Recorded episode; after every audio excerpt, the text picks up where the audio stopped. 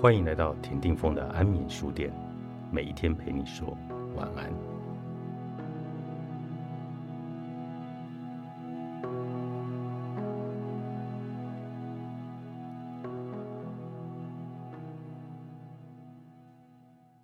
安眠书店本周主题书是：每一次因果都是人生最好的练习。在你的生命里，有没有发生过让你理解成功或者失败的因果关系的故事呢？请你赖给我你的故事，我将在周五的安眠书店读出你的故事。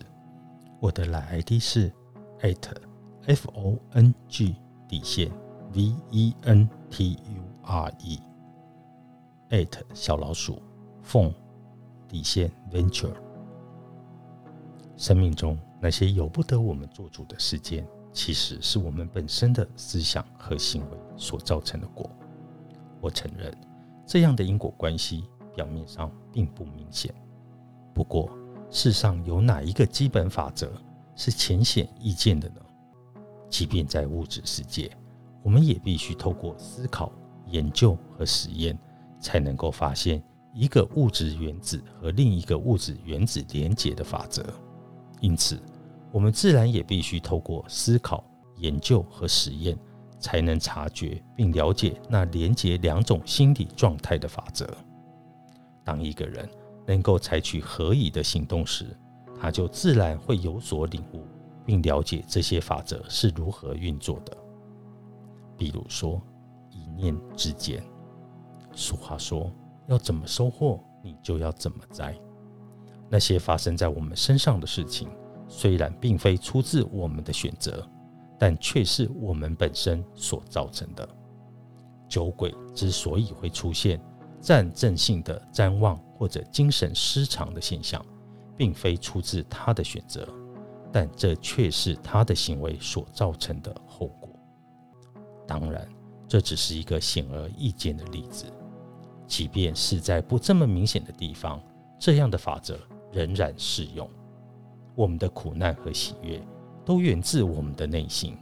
只要你能够改变内心的想法，外在的世界就不再会让你感到悲伤痛苦。只要你让自己的心思纯净，万事万物在你的眼中都将是纯净的。所有的发生在你身上的事情，也都会变得美好。而有意义的解脱之道，是要在自己的内心寻求。人的牢狱都是自身打造的，人人都拥有君王般的权利，无论在天上、人间，或者是地下，无论任何的生灵祸福，都取决于行动。而我们的想法会决定我们的生活是好是坏，是自由或者受到束缚。这是因为思想决定了行动，行动则带来相应的结果。我们无法如盗贼一般的截取良好的成果，并坐享其成，但我们可以在自己的内心启动善因，以结出善果。人们往往追求财富、快乐和智慧，但都无法如愿。但在此同时，他们却又眼看见了别人好像毫不费力的。拥有了这一切，殊不知，他们之所以徒劳无功，无法实现自己的愿望，是因为他们自身所种下的因使然。每一个生命都是由因与果、努力与收获紧密交织而成的。唯有做出正向的努力，才能够有美好的收获。一个人如果能够根据正确的原则，建立适切的条例。采取合宜的行动，自然会得到美好的成果，而无需苦苦的追求。他将满怀欢心、心安理得的享受他自身行动所结出的果实。要怎么收获，就先怎么摘。这个道理很简单，但人们却往往无法了解与接受。有一个智者曾经告诉我们：黑暗之子在兴盛的时期，比光明之子更加的聪明。在物质世界中，有谁会指望自己在未曾播种并耕作的土地上收割粮食呢？又有谁会指望在他所播种种子的田地上收割小麦呢？而且一旦无法如愿，就地哭抱怨呢？然而，人在精神世界，包括心灵与行为中的表现，就是如此。他们做了坏事，却指望能够得到好报；当他们终于尝到苦果的时候，却又因此而灰心绝望，哀叹自己的命苦，抱怨命运的不公。而且，他们通常会认为这全是别人的过错。无论如何，都不肯承认那些恶果可能是由他们自身的想法和行为所造成的。那些正在寻求正确生命的基本准则。以便让自己变得幸福而又有智慧的人们，也必须严格训练自己，在思想和言行上恪遵此一因果法则。